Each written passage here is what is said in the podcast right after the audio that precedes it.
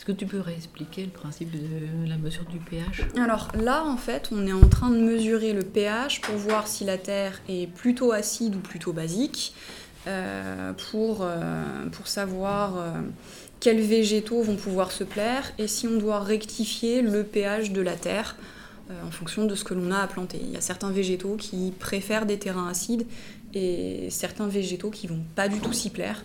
Donc on est obligé de connaître le pH. Et donc là, on est très très bien parce qu'on a un pH à 7,5, donc très légèrement basique. Il a juste pris de la terre, il l'a mis dans un bocal. Euh, ensuite, bah, on a mis de l'eau dedans, après on a secoué. Euh, et après, bah, on, a, on attend. Après, dans, ici, on a mis de l'eau distillée avec euh, le. C'est quoi ça déjà, le test du pH? Oui, un papier pH. Un papier pH pour voir le s'il était bah, bien ou pas. Et le sol est correct par rapport aux les plantations Du coup, c'est que les données qu'on est en train de ramasser, on voit déjà une différence selon l'endroit du prélèvement. Euh, et on est plutôt sur un terrain très neutre, très légèrement basique. Avec une moyenne qui tourne autour de 7,6 à peu près. Du coup, est-ce que c'est bien? Est-ce que c'est mieux que ça soit neutre bah, C'est mieux que ça soit beaucoup neutre.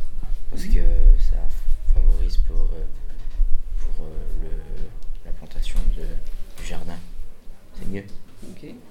Donc ça tombe bien. Bah oui. Donc là, on Il va n'y a que des résultats autour de 7, donc c'est bien. C'est bien là, oui, parce que là, là on est tranquille, on n'a rien à rectifier. Il n'y a rien à faire, du coup, entre guillemets. Ouais. C'est ça. C'est parfait. C'est la plage de pH dans laquelle on peut planter le plus de choses sans que ça pose problème. Si on avait eu un pH acide, ben, par exemple des azalées, ce serait bien plus, mais nos, nos légumes, ça aurait été un petit peu plus compliqué. Il aurait vraiment fallu remonter le pH. Ok, donc là, on a fini avec nos différents tests de terre. Maintenant, recensement de la biodiversité. Ceux qui s'occupent des insectes, vous savez quoi faire. Ceux qui s'occupent des végétaux, idem. Alors, pour vous occuper des végétaux, euh, étant donné que vous êtes trois, ben, ne vous mettez pas dans les mêmes coins du patio. Vous vous écartez le plus possible.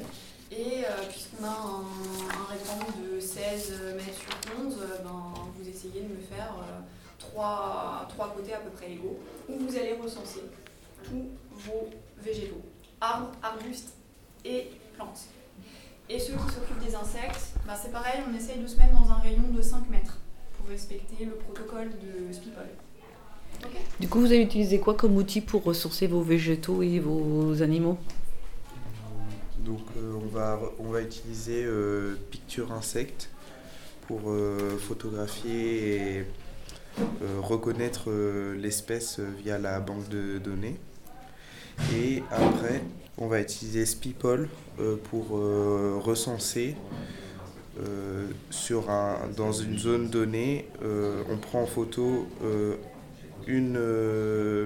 un végétaux en particulier et euh, autour de 5 mètres, on doit recenser le plus de, d'espèces euh, autour de ce végétaux-là.